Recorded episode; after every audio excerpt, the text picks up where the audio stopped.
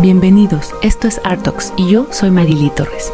El día de hoy hablaremos de derecho, pero antes de empezar, ¿ya recibiste nuestro newsletter semanal? Si no lo has hecho es muy sencillo recibirlo. Vas a marilitorres.com diagonal suscríbete.php. Ahí nos dejas tus datos y entonces semanalmente estarás recibiendo un correo con algunos puntos de arte. Ahora bien, el día de hoy nuestro invitado es Alejandro Rivera. Alejandro es licenciado en Derecho y maestro en Impuestos por la Universidad Autónoma de Querétaro. Es abogado litigante desde el 2007 y es docente desde el 2010 en la Universidad Autónoma de Querétaro en la Facultad de Bellas Artes. Ha cursado diversos programas avanzados impartidos por la Organización Mundial de la Propiedad Intelectual de Derechos de Autor, Derechos Conexos y Gestión de la Propiedad Intelectual. Actualmente cursó Conocimientos Tradicionales y Expresiones Culturales Tradicionales. Sin más ni más, aclaremos dudas de arte y derecho con Alejandro Rivera. Hola, bienvenidos, muchas gracias, Ale. Muchísimas gracias por recibirme hoy. Sana distancia, Gracias el espacio. Sobre todo para aclararnos tantas dudas. Claro, con mucho gusto. No, hombre, gracias, muchísimas gracias. Cuéntanos. Primero, eh, así como lo básico, ¿no? Creo que es súper importante tocar este tema dentro del arte que no se habla. O sea, es algo que cuando ya te metes bien de lleno, hay tanto atrás que dices, no, yo no puedo, es demasiado y obvio necesitas un especialista, ¿no? O sea, porque no es, ahorita yo me lo invento. Y hay consecuencias positivas y pudiese haber algunas muy negativas si no se hace de manera correcta. Entonces, cuéntanos como el most o las bases para que un artista empiece a trabajar de manera formal y profesional. Desde registro de marca, obra, todo. Ok. Por favor, ilumínanos. Gracias. Te doy un poquito de contexto de la propiedad intelectual en general, ¿no? Que la verdad es una materia muy nueva. Este, sea, estamos hablando de que la propiedad intelectual como tal existe hace unos 300 años. A lo mejor 300 años suena muchísimo, pero si lo comparas contra un derecho mercantil que tiene prácticamente todo lo que tenemos de humanidad, ¿no? Pues es, es algo muy nuevo. Y, este, y es algo que ha tomado demasiada importancia a últimas fechas por la globalización que ha tenido eh, la humanidad y por lo fácil que ahora es movernos a través de las fronteras como, como si fuera cualquier cosa, ¿no? Eh, los intangibles, los programas de computación, el, el arte digital y cómo se mueve, eh, la facilidad de grabar algo y reproducirlo en tu teléfono y por lo tanto a, a últimas fechas ha tomado demasiada importancia. Eh, en contexto o, o, de manera general, la propiedad intelectual se divide en dos ramas muy importantes. Una es el derecho de autor y otra es la propiedad industrial. Y entonces ahí lo que tendremos que hacer primero es distinguir hacia qué queremos proteger o hacia qué dirección estamos buscando la protección de nuestra propiedad intelectual. Eh, si nos vamos hacia derechos de autor, estamos buscando proteger una necesidad estética que, podemos, por ejemplo, ver como en un cuadro. Y si nos vamos a la propiedad industrial, tendría que ver más con la explotación eh, en línea, en masa de una obra, más que tanto, más que el aspecto artístico, sino más bien la explotación industrial de la misma. La reproducción. ¿no? Como el caso de. Como es el caso. ¿No? Entonces, eh, tenemos que ver, no significa que estén peleados, no significa que sean excluyentes. Eh, por ejemplo, yo puedo diseñar una silla, una, darle un, un, diseño estético, y en ese, en ese sentido sería arte aplicado, porque estoy haciéndole a una silla, que es una, una herramienta utilitaria, lo estoy proveyendo de una estética, pero si ese diseño luego lo paso a una producción en línea, también se puede registrar como un diseño industrial y también se va a producir en, en masa, ¿no? Entonces tendrá que estar protegido por ambos lados. Entonces no es que estén peleados, simplemente están protegiendo diferentes áreas de, de, de, del mundo eh, del arte. Y entonces, hablar un poquito más de propiedad intelectual, que es inicialmente hacia donde va esta parte de derechos de autor, pues los derechos de autor tienen dos variantes muy importantes, ¿no? El primero es el derecho moral, que tiene que ver con tu calidad de artista, con tu calidad de que tú eres el creador de esa obra artística y tu capacidad de poder decidir sobre ella, en el sentido de si la quiero dar a conocer, de si quiero eh, que sepan que la hice yo o, divulgarla bajo un seudónimo o bajo un anónimo, eh, si estoy de acuerdo en que se modifique o no, si estoy de acuerdo en que se le dé un uso con el cual a lo mejor yo no, no, no comulgo, por ejemplo, si promueve ciertos valores con los cuales yo no estoy de acuerdo, también podría oponerme, exacto, retirarla del comercio. Esos son derechos morales, que no estamos hablando de ganar con ellos. Estamos hablando nada más de que en mi calidad de creador de esa obra, en ejercicio de mis derechos de paternidad sobre la obra, yo puedo decidir la manera en la cual quiero que esa obra se dé a conocer y, este, y bueno, en general, ¿no? Y los derechos patrimoniales, que tienen que ver eso sí con la explotación económica de la obra. Los billetes es la parte donde, que usualmente, eh, eh, o de manera errónea, dicen como que el artista vive del aplauso, como si creyéramos que el artista solo se va a enfocar en esos derechos morales de los que hablábamos, ¿no? Cuando en realidad no, el, artista tiene que vivir del billete. La renta, come, colegiaturas. Como cualquier otra persona y, tenemos que generarlo, ¿no? Entonces, que esos derechos patrimoniales nos ayudan a la explotación económica de la obra como tal. Eh, de hecho, si tú te fijas en inglés, el derecho de autor se llama copyright, es el derecho a copiar. Porque el derecho de autor tiene una línea de una tradición anglosajona que se enfoca más en la explotación económica de la obra más que en los derechos morales. Entonces, estas son como las dos áreas muy importantes que hay que tomar en cuenta cuando estamos hablando de una obra artística. Y nosotros como artistas o como gestores de estas obras artísticas, tenemos que estar conscientes de esa, de esa dualidad y tratar de buscar un equilibrio siempre para que ambos lados estén protegidos y el artista pues, pueda convivir en, su entorno de la mejor manera posible.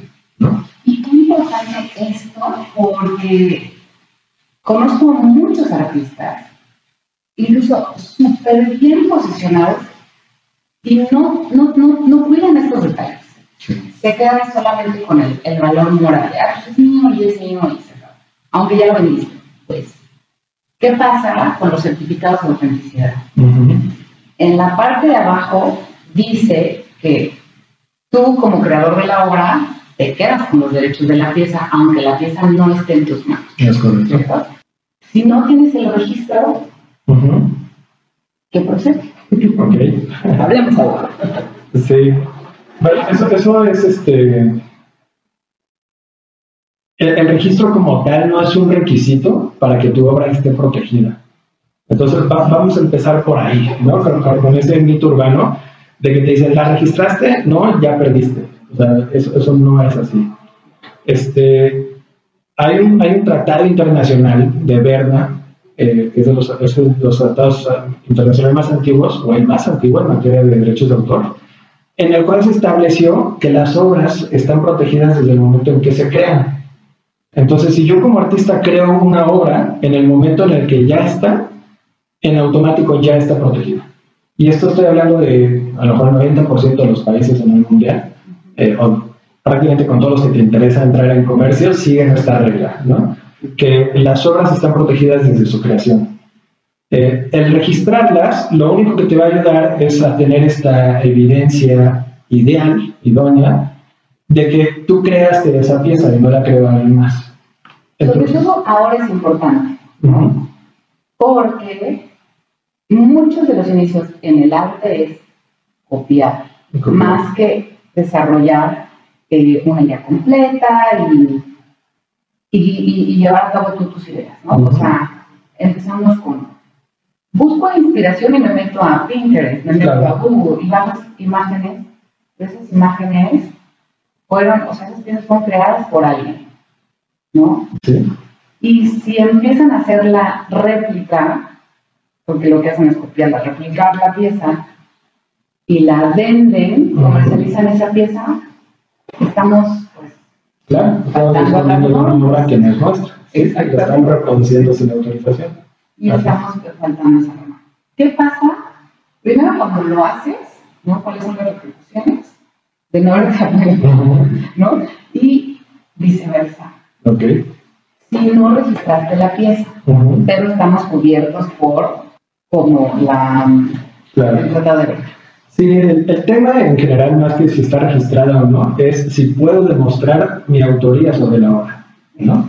ese es donde está el punto clave. Entonces, eh, de hecho, en épocas pasadas que era muy complicado registrar las obras o que era caro, eh, lo que hacían los artistas literal era que tomaban un ejemplar de la obra y se lo mandaban por correo.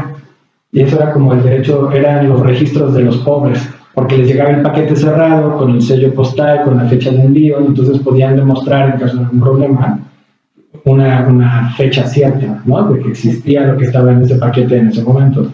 Eh, la verdad es que hoy en día es bien fácil registrar y no tiene caso meternos a ese tipo de prácticas, ¿no? Oye, aquí en México... sí, aquí en México la verdad es que un registro de derechos de autor anda alrededor de los 220 pesos, entonces no, no tiene ni siquiera caso y es bastante sencillo. Eh, si yo puedo demostrar esa autoría de mis obras, entonces estoy protegido contra ese tipo de eh, violaciones en materia de derechos de autor que comentabas. Eh, lo interesante será que si yo quiero iniciar un reclamo por infracciones de derechos de autor, lo primero que me va a pedir mi contraparte es, bueno, demuéstrame que es tu obra. Y entonces, si no tengo ese título de registro, que sería como mi carta de presentación ideal, pues tendré que entrar a demostrarle de otra manera que yo soy el artista y que yo tengo derechos sobre ella. Y entonces ahí es donde se empieza a complicar todo y la conveniencia de tener esos registros. ¿no? Si yo ya tengo esta manera ideal de demostrar que yo soy el titular de la obra, entonces sí, podré tomar cartas en el asunto y de ir contigo y decirte, hoy estás incurriendo en una infracción de derechos de autor porque tomaste una pieza que es mía y lo estás reproduciendo sin mi permiso. Y entonces, pues ahí ya negociarás con ellos a ver ya como les toca cada uno. A ver, ya organizando, ¿no? Yo un buen arreglo igual no Es mejor, sí. Ahora, ya tienes tu pieza, está padrísima. No lo registraste, pero evidenciaste el proceso, ¿no? Vas a salir del país. Sí. O sea, ¿qué pasa? ¿No? Te comentaba hace un ratito, yo llegué aquí a Quito y vi un letrero como de las cosas prohibidas no. Y entonces estaban drogas, alcohol, eh, mucho dinero que no estás declarando y una pieza de arte. Y yo, ta, ta, ta. ¿Sabes cuál es el tema, Marilyn? Que estamos acostumbrados a ver el arte como algo muy, eh, muy natural, muy a la mano, y como tiene una aspiración estética, es muy fácil de quererlo tomar y apropiarte de él. Y entonces como que no lo vemos con los mismos ojos con los que vemos un coche, a lo mejor, aunque decimos, no, ese coche es de alguien más. Y si vemos una imagen que nos gusta, la bajamos en nuestra computadora y la usamos, ¿no? Eh, o sea, como que le, quitamos ese valor eh, o no lo ponemos en el mismo plano como cualquier otra propiedad, ¿vale? Claro, y entonces ese es un tema cuando eh, en la situación que tú comentas quieras salir del país. Porque a lo mejor en nuestra mente no estoy moviendo un artículo de comercio, estoy moviendo una obra de arte. Algo bonito que me gustó y vamos, ¿no? Pero para una autoridad, y en específico una autoridad de manera, lo que estás metiendo es mercancía. Es como si yo quisiera importar mercancía a un país para venderla. Para ellos es exactamente lo mismo. Oye, ¿qué vas a hacer con esa pieza? Ah, es para mi casa, la voy a poner dentro de mi sala. adelante, ¿no? Eso, es uso privado. Pero lo que comentábamos hace un ratito, si llego con 20 lienzos de pintura, me van a decir, oye, vas a adornar, y vas a adornar todo, empieza a perder esa dimensión, ¿no? Y, habrá una presunción de que estás haciendo una evasión fiscal, porque estás metiendo mercancía al país sin declararla a las autoridades aduaneras. Y sin llegar a aplicar en el país los impuestos de importación por el arte, ¿no? Entonces, eh, importante no perder eso de vista, el arte es una mercancía, una mercancía que en la economía mundial vale y vale muchísimo. ¿no? Sobre todo si tú eres artista y vives de eso, pues entonces es claro que mínimo a tus ojos tiene un valor eso. O sea, es un valor económico por los materiales que le tuviste que poner, un valor en tiempo que lo que le tuviste que dedicar. O sea, ahí está una inversión eh, hecha tangible en una obra, pero pues no por tener una finalidad estética pierde su valor en el mercado. E insisto, para las autoridades aduaneras es una mercancía y habrá que declararla como tal.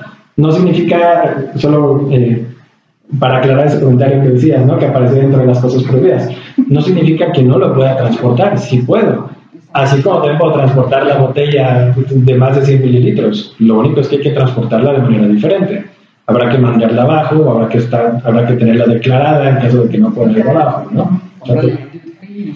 Tendrá que ir con otras, con otras restricciones o con otras autoridades.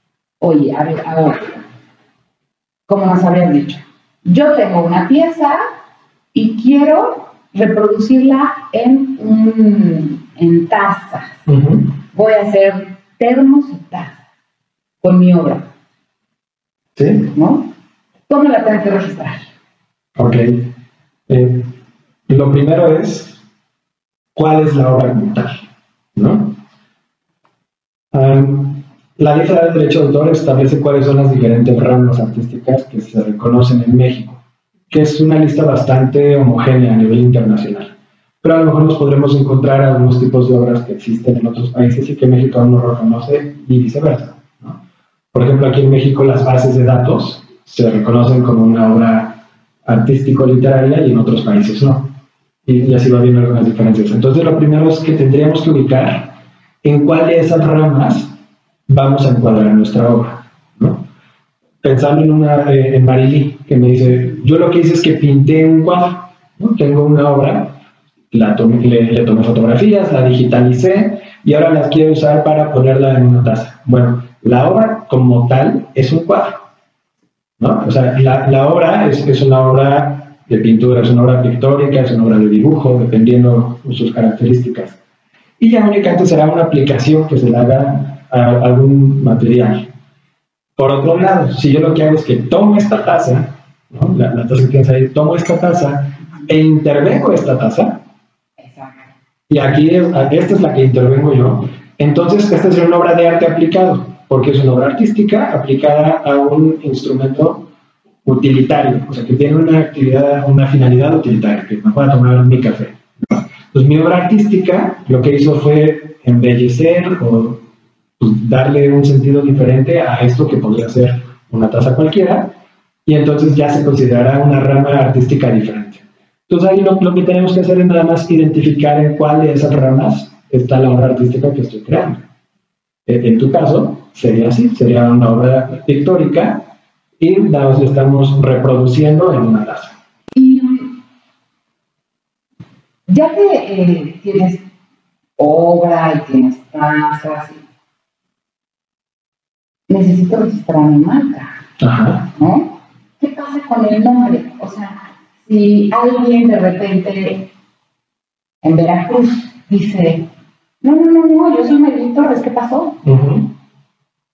O sea, y yo, que siempre estoy así, ¿dónde siempre me han llamado bien chiquita, ¿qué onda? claro. sí, puede pasar, ¿no? Eso puede haber un Alejandro Fernández cantante y un Alex Fernández comediante. Exacto. ¿No? Este, sí, puede pasar. Eh, hay, varias cosas que comentar, ¿no? Primero, si es mi nombre, pues yo tengo derecho a utilizar mi nombre. Entonces, si alguien se llama igual que yo, pues ni modo, podrá, usar su nombre y no hay de otra. Este, pero hay dos figuras que se pueden utilizar en este, en este entorno para proteger la exclusividad. ¿no? Uno es a través de la ley de derechos de autor, puedo tramitar una reserva de derechos al uso exclusivo. Tiene todo ese nombre Y esta reserva de derechos al uso exclusivo lo que hace es que le digo al indautor que me voy a dedicar de manera eh, profesional o de manera habitual a estar creando obras artísticas y o literarias. Y entonces el indautor toma nota y me dice, ok, el nombre que quieres utilizar para dedicarte a producir esas obras está libre y lo bloqueo para que nadie más dentro de este entorno creativo pueda llamarse de esa manera. Entonces, si Marily dice, yo quiero ser la única Marily Torres o, tener esta exclusividad, pues no podrá bloquear a alguien que sus papás le hayan puesto igual y que se calla, este, pero sí a que a cualquier otra persona que no tenga ese derecho natural por ser su nombre, quiera llamarse así. Entonces, primero podría ser una, una reserva de derechos al uso exclusivo ante el indautor, en el sentido de estar generando contenido artístico de manera habitual.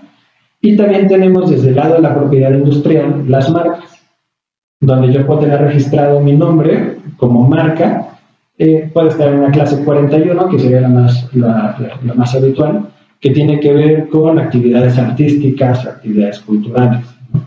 Y entonces ahí podría tener este, también un registro que tendrá que ver más con diferenciar mi establecimiento, eh, los servicios que presto bajo esa marca, ¿no? Sí. Oye, ahora otra pregunta. Porque ya estamos aclarando aquí, que claro. Sí. A mí me decían, no, porque es que de entrada yo pensaba, voy a buscar un abogado, es caro, ¿no? Pero nos has comentado que el registro de una pieza no es caro. ¿Qué tan caro es registrar tu marca? Para todos los que no, no han registrado su marca y, y hay que empezar a darle formalidad, porque si te quieres dedicar a esto formalmente, pues tienes que hacerlo así, ¿no? ¿Qué tan caro es? no es caro, o sea, yo, yo, diría no es caro, ¿no?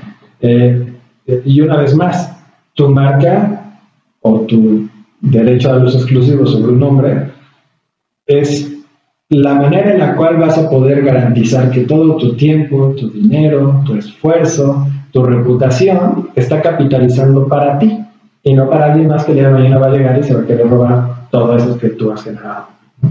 Entonces, digo, poniendo en una balanza, piensen cuánto dinero he metido a mi negocio para no poder registrar ese número.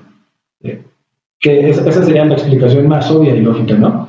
Ahora, si lo bajamos a términos monetarios, tampoco es caro, ¿no? Eh, un registro de marca, el indautor por una marca tradicional, o sea, un nombre, un logotipo, eh, si los tramito en línea, con, incluso con descuento, sale como en 2.814 pesos. Nada. Nada. Nada. Todo lo que problemas que te ahorrar son miles. Así es. y es un registro que te va a durar 10 años. Entonces estamos hablando de 280 pesos al año. Eh, si, si yo creo que no le puedo dedicar este, 20 pesos al mes, 30 pesos al mes a mi nombre, pues estoy en un problema profesionalmente. ¿no? Eh, entonces, sí, es, es, un tema de dar prioridades. Ahora, la verdad es que tú comentabas ahorita, habrá quien diga sí, pero lo puedo hacer yo porque el indautor o el INPI me cobran 270 pesos, 280 tantos pesos. ¿no? Te, te puede salir, te puede, este, te puede salir bien, te puede salir mal. Y, el tema, sobre todo, sobre todo en propiedad industrial, es que los tiempos son muy tardados. O sea, si yo quiero registrar una marca, lleno mi formato, hay, hay muchos cursos en línea que el mismo impida para que tú llenes tu formato y lo puedes ingresar y efectivamente a lo mejor ahí te ahorraste el abogado, pero si está mal llenado en algo, el INPI se va, te va a responder que está mal llenado más o menos en unos tres meses, por decir, ¿no? Entonces yo ya perdí los tres meses más el tiempo que tardo en contestar. Es, es, es pobre, ¿no? claro. Si, si pasas examen de forma porque metimos bien el trámite, o sea, lo logramos, hicimos un buen trabajo previo con nuestra cuenta, eh, se va a un examen de fondo donde va a ver si mi marca es registrable o hay alguna otra que es similar o igual a la mía. Y entonces me va a decir, ¿qué crees? No te la puedo dar porque tenemos estas otras este, anterioridades. Eso más o menos se, tarda, el INPI unos 5 o 6 meses. Y cuando yo le conteste, otros 5 o 6 meses. Entonces, el, tema muchas veces en, contratar a un profesional es que tu trabajo esté bien hecho desde la primera. El, quitarte esos meses que en una actividad económica y que por eso estás registrando tu marca, estás en una actividad económica, vale oro. ¿No? En saber que, que tu registro va sobre sólido, que está bien ingresado y que va a estar bien defendido en caso de que haya alguna alguna complicación. Y aún así te diría que no está. A nosotros eh, cobramos 7 mil pesos por un registro de marca. E, e, insisto, por 10 años, la verdad es que es una inversión que se desquita fácilmente. Oye, y bueno, a ver, ya, ya tenemos todo padrísimo, ¿no? Pero alguien incurrió por lo que y quien copió una imagen de Pinterest, ¿no? O pasó por una tienda de diseño, mobiliario, le tomó una foto porque ahora esto es súper recurrente. Porque todos traemos una cámara en el pantalón. y la comercializan. ¿Qué pasa si el dueño de la imagen te cacha? de entrada hay como un básico de, hay que ponernos en orden con él, ¿no? O sea, como, pues esto es como una multa, ¿sabes? O sea, ya te estacionaste mal, sabes que la multa es al menos de 15 cuantos de salario mínimo. ¿De cuánto estamos hablando? ¿Por qué lo comento? Porque hace poco a una amiga mía, que es, artista, pues iba caminando en Playa de Carmen, su logotipo se le encontró en una tienda de souvenirs, de, camisas, cosas y tazas. Forrado. Es más, lo habían hecho en 3D. Okay. y dije, te queda más bonito, yo te hubiera quedado con ese, ¿no? O sea, precioso. Y le tomó fotografías y trató de hablar con el gerente y demás. Pues fue un rollo, ¿no? Entonces, pues lo que tuvo que hacer es que sí tenía registro, marca, todo en orden, le pasó algo, una bendición, ¿Qué hacemos? Pues lo contactamos, bla, bla, bla, bla, se arregló el asunto y efectivamente cubrieron, pues sí, como una multa básica. A otra amiga le pasó algo similar en donde una tienda de muebles vendía sus obras como originales, pero pues, ella ya había vendido su obra original. Entonces, ¿quién estaba haciendo esas piezas? Claro. A ver, cuéntanos. Vale, lo, lo primero es que cuando tú lo comentaste, veo una cosa en Pinterest, en Instagram, alguna aplicación de estas que me gustan, o voy pasando por la calle y veo algo que me gusta, y es, es normal que yo tenga una atracción hacia ciertas cosas y, la, y me quiera apropiar de ellas, es normal. Eh, el tema aquí es que la ley de derecho de autor establece ciertas limitantes a los derechos del autor. Entonces, por ejemplo, si yo veo una obra que me gusta y la quiero pintar para un uso privado, no estoy incurriendo en ninguna infracción. ¿no? Lo que contaste ahorita, la puse en mi casa, no hay problema. ¿vale? Eh, y eso es normal porque es, muy difícil, por decir imposible, pensar en una idea completamente original. O sea, todo lo que pensamos, jalamos un, pedacito de aquí, un pedacito de aquí. de todos lados. Si no, no existiría el dominio público, que es tan importante como los derechos de autor. Y entonces eh, es normal que nosotros tomemos nuestra inspiración o tomemos un poco de todo lo que nos rodea para crear una obra. En ese sentido existe ese tipo de limitantes al derecho de autor que dice, bueno, yo puedo reproducir una obra. En realidad lo que está, eh, lo que está penado o lo que está prohibido es darle una difusión a esa obra. ¿vale? Entonces yo puedo decir, eh, soy aficionado, soy fanático de cierto anime o de alguna caricatura que me gusta y la puedo pintar en mis cuadernos y no pasa nada, o lo, puedo hacer de verdad como bien, como una obra en, forma, pero para un uso privado, ¿no? Ya si de ahí lo saco, lo pongo en una galería, lo vendo, le doy una difusión diferente, entonces sí, estoy incurriendo en una infracción. Porque eh, el autor de esa obra tendrá derecho a decidir si se debe de reproducir esa obra o si se pueden derivar obras a partir de la que él hizo. Entonces hay que primero hacer esa diferenciación, ¿no? Que si es para un uso privado, no hay problema en, el sentido de que yo puedo llegar a copiar, ¿vale? Pero si esa, esa copia que hice o esa obra derivada que hice la quiero divulgar y la quiero utilizar fuera de ese entorno privado, entonces sí necesito contactar al artista, al titular de esos derechos, y decirle, oye, me interesa hacer una obra derivada de la tuya, o sea, no igualita, pero basada en la tuya, o me interesa hacer una reproducción de tu obra. Y entonces ahí sí me interesa eh, negociar contigo en qué términos puedo hacerlo. Y entonces el artista ya nos dirá, bueno, el artista o el titular de los derechos patrimoniales de esa obra, si el artista ya no lo es, nos dirá si acepta o no y los términos en los cuales estaría concediendo esa autorización. Entonces, eso sería lo, lo, lo primordial, identificar el uso y si es un uso que se va a divulgar, entonces conseguir esas autorizaciones previas.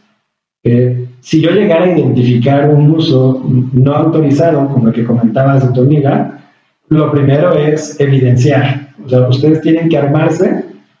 Si no tenían esos registros anteriores, pues luego, luego ponerse a trabajar en soportar los registros que van a hacer. ¿Vale? A lo mejor yo puedo registrar hoy una obra artística, pero dentro de los mismos formatos del autor me dice, ya la diste a conocer desde qué fecha. Entonces yo podría decirle, ah, la di a conocer hace cinco años. Lo importante es que yo tenga la evidencia de hace cinco años esta obra ya existía. Por eso hablábamos de la importancia de hacer estos registros. ¿vale? Entonces, si ya los tengo, como era el caso de tu amiga, ideal, ya los tengo en la mano, no, no pasa nada. Si no, pues la sugerencia número uno sería, vamos a evidenciar rápido o a soportar rápido nuestro reclamo. Vamos a demostrar que nosotros somos los creadores de la obra. Número dos, yo te diría, hay que evidenciar el, mal uso que se está haciendo de ella. A lo mejor sí tomando fotos como comentabas. Yo te habría dicho, Marily, vete por un notario y llévalo a la tienda. ¿No? A lo mejor te va a costar un billetito, pero ese mismo billetito se lo vas a cobrar a tu infractor el día de mañana. O sea, lo vas a desembolsar, pero va a valer porque te vas a llevar a un notario que va a levantar una fe de hechos donde va a decir que llegó a tal lugar, que en tal lugar se encontró con tus, esta obra artística, que está reproducida de tal y tal y tal manera, con estas aplicaciones, va a tomar fotos, incluso podrá levantar la constancia de que se hizo del conocimiento del gerente de esa tienda o del dueño de ese negocio que se estaba incurriendo en una infracción y que tenía que detener esa, esa actividad. Y en caso de que siga, pues ya está incluso tienes acreditado esa mala fe que la persona, aún sabiendo que estaba infringiendo, decidió continuar. Y entonces yo teniendo mi soporte de que yo soy el titular de esa obra artística y la infracción que está cometiendo la otra parte, entonces podré empezar un procedimiento de infracción administrativa ya sea ante el indautor, si es específico ante el derechos de autor, o ante el INPI, que es el Instituto Mexicano de la Propiedad Industrial, para que se determine que efectivamente se está haciendo un mal uso y con esa resolución de que hay una infracción administrativa, poder demandar una reparación de daños y perjuicios. El, sí, el, el, instituto originalmente va a poner una multa, pero esa multa no es para ustedes. Esa es como la parte interesante. ¿no? Entonces va a decir, oye, no puedes seguir haciendo esto y te multo.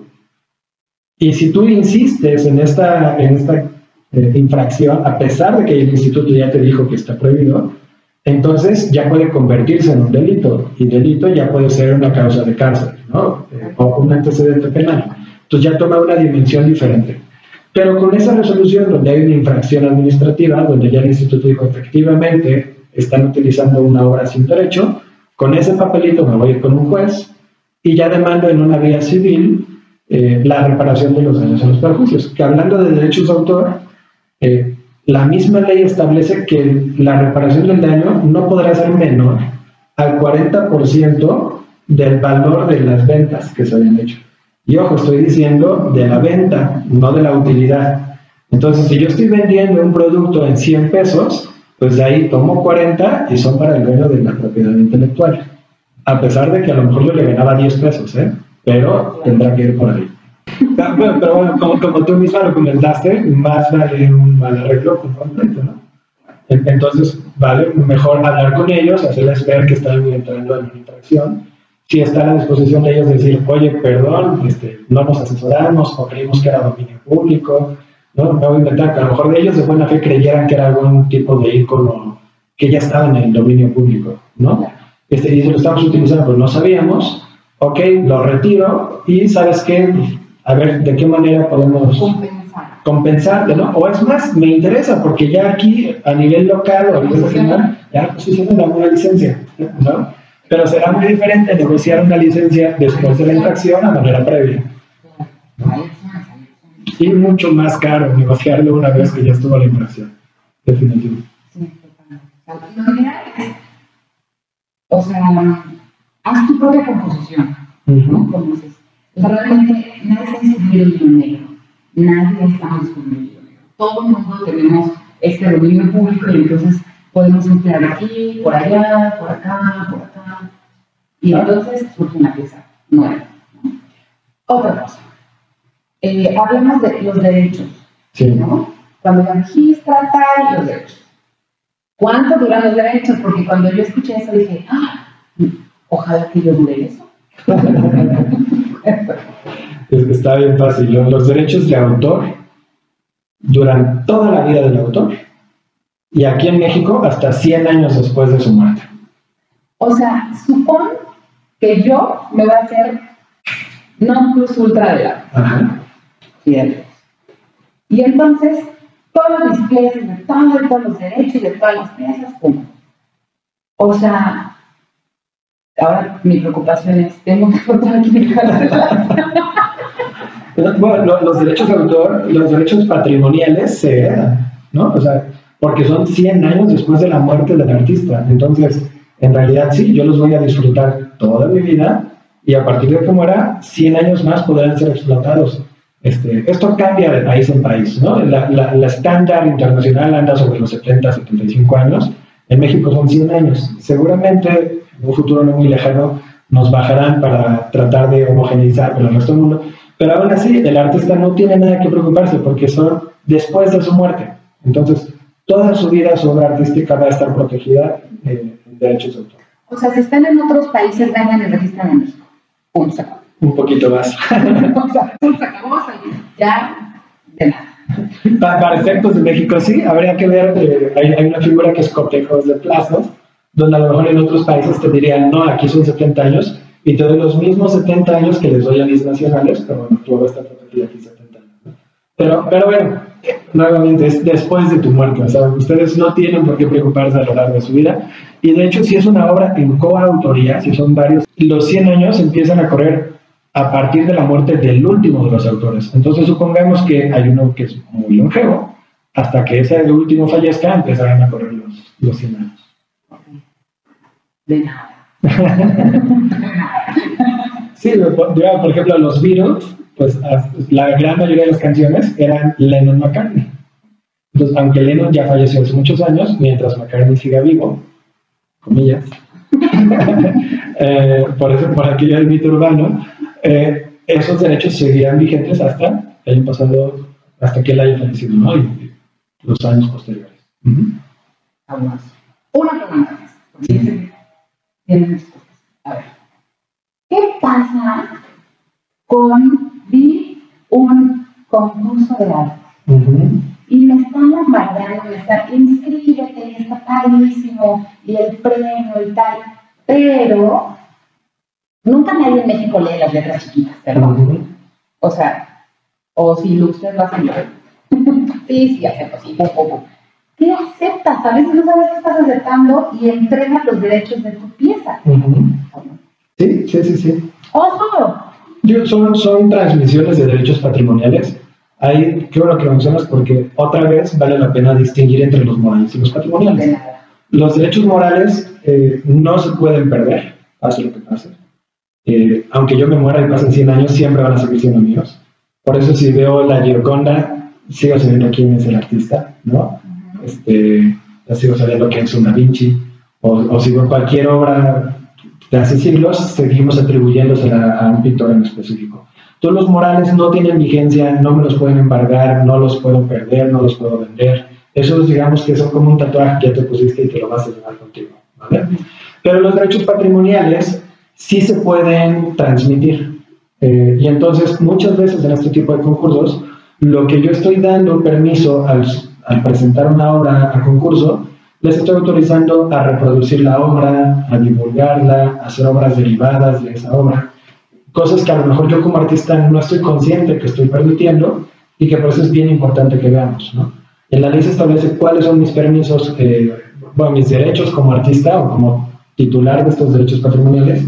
Entonces yo puedo decidir a lo mejor si se pueden crear copias o no de mi obra, las reproducciones, la manera en la que lo puedo eh, poner en circulación, a lo mejor a través de una, de una venta, de un arrendamiento, eh, si se pueden hacer obras derivadas, como traducirla a otro idioma, hacer subtítulos, si la puedo, la importación al país, o sea, todo ese, tipo de derechos patrimoniales que tengo, muchas veces en los concursos nos dicen, ah, pero por el hecho de estar ingresando aquí, si llegan, si llegamos a escoger tu obra y como vas a recibir un pago acá, por este premio, entonces entiende que ese premio también hace las veces de pago y estoy cediendo los derechos, no todos, ni de manera ilimitada, pero sí estoy cediendo aunque sea algunos de mis derechos sobre esas obras. Y a lo mejor en base a eso, eh, los organizadores del concurso los estoy autorizando a crear litografías de mi trabajo o los estoy autorizando a, hacer eh, tazas eh, mascadas ¿no?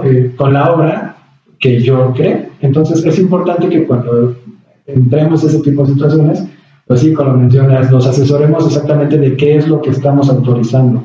Yo pienso que son cosas fundamentales cuando ya haces esto en serio, ¿no?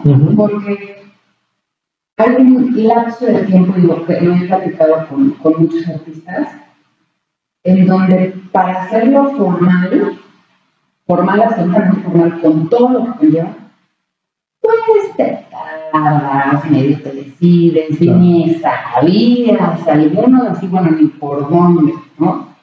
Y entonces llegan a una galería y te dicen, como no, con mucho gusto, me encanta así, pásame tus papeles y ¿Y ¿No? O sea, porque no puedes llegar, una, o sea, galerías formales te piden documentación, ¿no? O sea, ¿qué es lo que van a exhibir? Porque también, o sea, su reputación está ahí.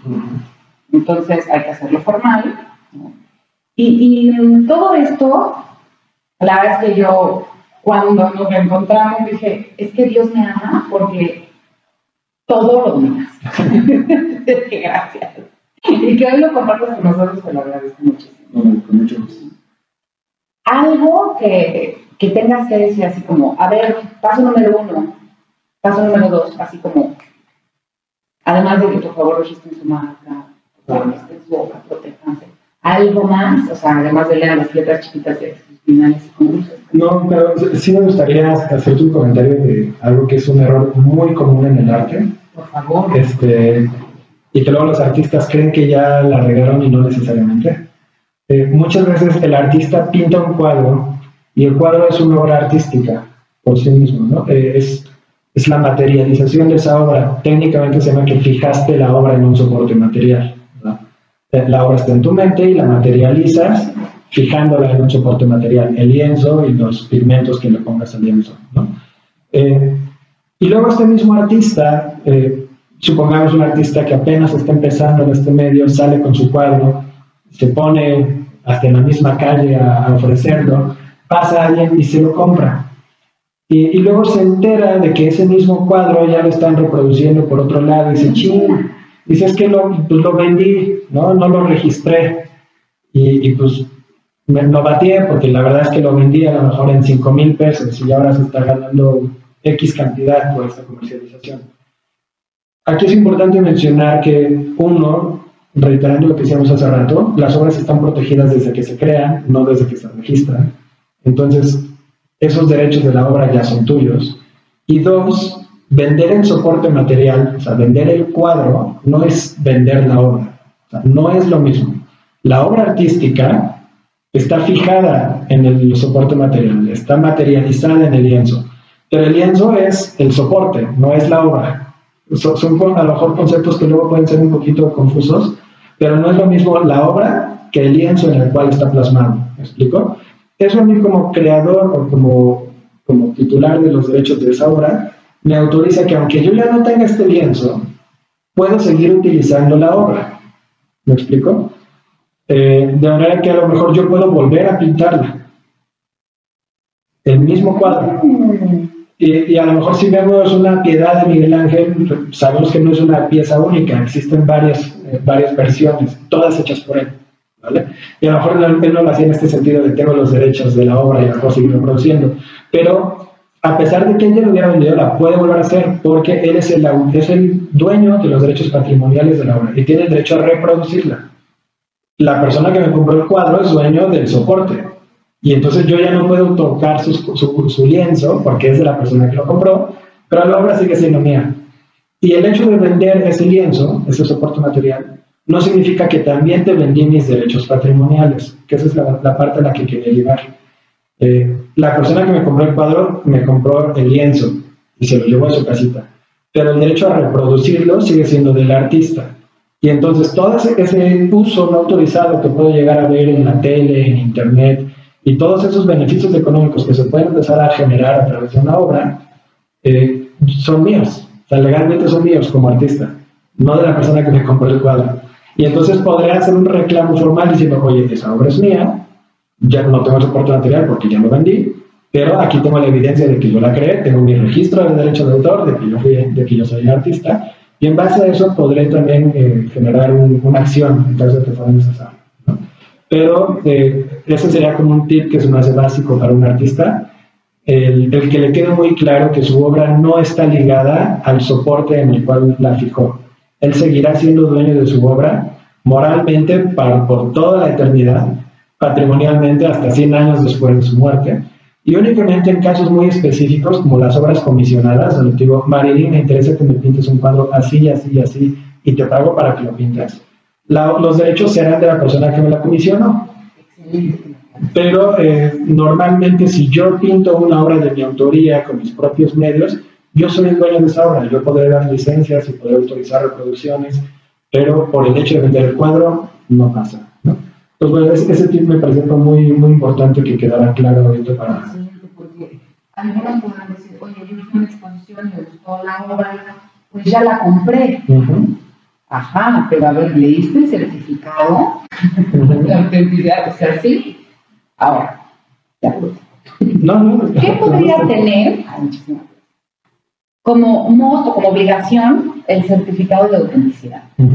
Además de el nombre de la pieza, quién lo hizo y el, los derechos de esta pieza son míos, la pieza es tuya.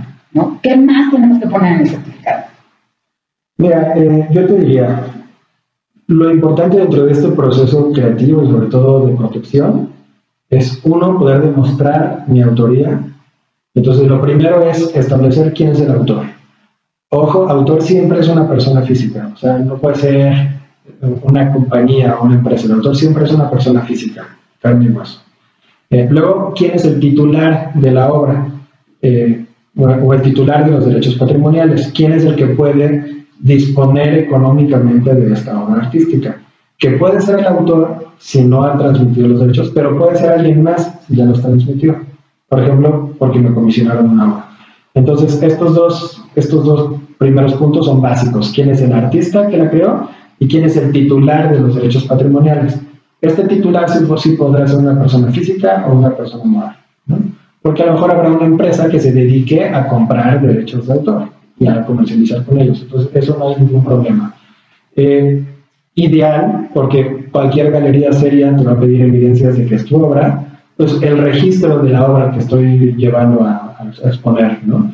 Eh, idealmente acompañarlo del título de la obra, o sea, del, título que te expide el Instituto Nacional del Derecho de Autor, no el título, no el nombre que yo le pongo, sino el, papelito que me entrega el indautor donde me dice, este es tu registro. Y entonces decir, esta obra está registrada con este número, con esta fecha ante el indautor, ¿no? y eso ya me va a dar un margen. Eh, establecer cuál es la técnica que se está utilizando, eh, o sea, por ejemplo, cuáles son los materiales, el lugar donde, yo ya pensando como en, en estos certificados de autenticidad, el lugar donde se creó la pieza también puede ser interesante, sobre todo para efectos ya de coleccionistas o de, galerías más serias, y las transmisiones que ha tenido esa obra, porque a lo mejor ese cuadro ha ido brincando de dueño en dueño, y las galerías que, o sea, para que de verdad te acepten un cuadro eh, como un original, tienen que poder rastrear del momento que el pintor lo, lo fijó en el soporte material al momento en el que llegó a sus manos. Entonces seguramente me va a poder decir, a ver, enséñame en qué momento este artista vendió esta obra, quién se la vendió aquí y cómo llegó a mis manos. Si es una galería seria, te pediré esas evidencias para ellos poder decir que estoy vendiendo un cuadro de manera legal, ¿no? No es parte de un mercado negro que anda por ahí circulando, una obra que desapareció por ahí y que me están trayendo. Y entonces es, es poder hacer, hacer ese rastreo hacia sus orígenes es muy importante. Yo les diría como artistas es muy sano que lleven una bitácora de todas las veces que sus obras se ha exhibido, o sea, que ha estado disponible para que alguien la pueda ver. A lo mejor decir, esta fue la primera vez que la publiqué, que alguien la vio, y de aquí también se ha exhibido en este lugar, en este lugar, en este lugar, en estas fechas, justamente para que si el día de mañana llega a salir alguna copia, tú puedas demostrar, no, mira, este artista es de Londres y yo tuve una exhibición en Londres este día o en, este periodo y seguramente aquí lo vio, ¿no? O por ahí va. Entonces, el tener esas evidencias nos va a ayudar mucho a, poder tener una oferta mucho más seria en, el entorno artístico. ¿no? Y la verdad es que eh, todo esto es un mundo completamente aparte, ¿no? O sea, cuando empecé a entrar todo esto, bueno, a mí se me volaba la cabeza porque me decía, este, rastreo de obra. Y decía, ¿cómo? ¿Cómo rastreo de obra? Pues es importante. El día de mañana que, o sea, imagínense que ya mi, obra está en todo el mundo, bueno, ya, ya, avienta el Y de repente ya, Marilyn, bye, murió. Yo no voy a poder decirle, esa obra sí era mía, yo se la vendí al Señor y el Señor la heredó y, y la nieta la revendió. Claro. Por eso es necesario que tú como artista tengas tu rastro de obra y que puedas decir, sí, efectivamente, el señor que se le heredó fue mi comprador en 1900, bla, bla, bla, ¿no? En mil, lo que quieras, en tal lugar. Y con certificado. Sí, eh, una factura, un contrato, o sea, tratar de guardar todas esas evidencias es bien importante. Ah, otra cosa que a lo mejor es muy desconocida y está también en el derecho de autor es el derecho que los artistas tienen a participar en las utilidades de sus obras cuando, por ejemplo, le hace una galería. Ajá. A, lo mejor yo ya vendí mi cuadro y yo digo, bueno, ya cobré por mi cuadro, ya se lo llevaron, lo persignas, se va.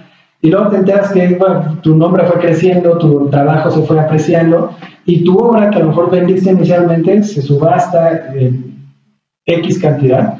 Tú como artista sigues teniendo derecho a participar en las utilidades que generó esa reventa cuando la venta se hace de manera profesional, o sea, a través a lo mejor de... Sí, nos entre amigos. Eh, sí, o, sea, no sé si yo se la vendía a mi abuelito, por ejemplo, ¿no? Pero si la hice a través de una galería de arte, si la hice a través de, este, de una curaduría, o sea, personas que se dedican de manera profesional a promover el arte, tengo derecho a participar en esas, en esas utilidades, a pesar de que yo ya cobré por mi trabajo, ¿no? Es un derecho que los artistas siguen teniendo específicamente en esta materia plástica tenemos ya las piezas, ya vendiste, ya las recibiste, registro de obra, pero todo esto lo que hemos platicado es para el artista. Y si yo soy comprador, y si yo estaba de vacaciones en Miami y pasé por una tienda, ay, qué padre, Miami.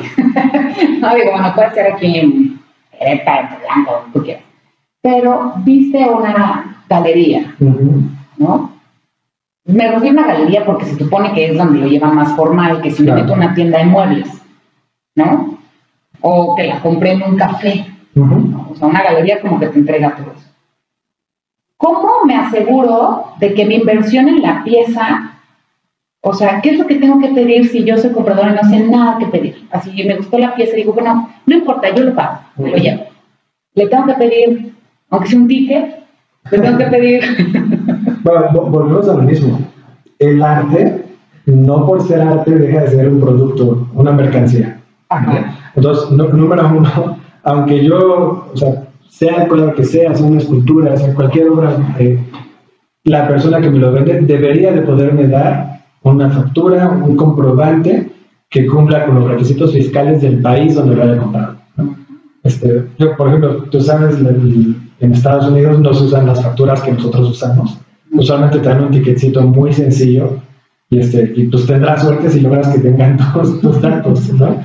se, se, batalla un poco en ese sentido. Aquí en México la verdad es que tenemos unas facturas muy, muy completas. a nosotros como contribuyentes nos cae gordo porque es mucha la carga administrativa que tenemos, pero la verdad es que es, o sea, tienen mucha información esas facturas, ¿no? Están validadas por una autoridad certificadora que es el SAT, o sea, tienen, tienen mucha, mucho contenido. Entonces, lo primero es pues, conseguir conseguir mi evidencia de pago, ¿no? O sea, tal vez yo diría, si yo la compré, es importante que pueda guardar de preferencia el estado de cuenta de la tarjeta con la cual se pagó y la factura o el recibo de esa pieza, para que yo pueda demostrar que sí pagué por ella, ¿no?